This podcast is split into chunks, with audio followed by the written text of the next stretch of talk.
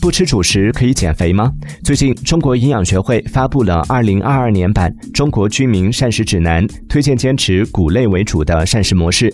对于当下流行的不吃主食来减肥的做法，当中就有提到，碳水化合物摄入不足会有健康风险。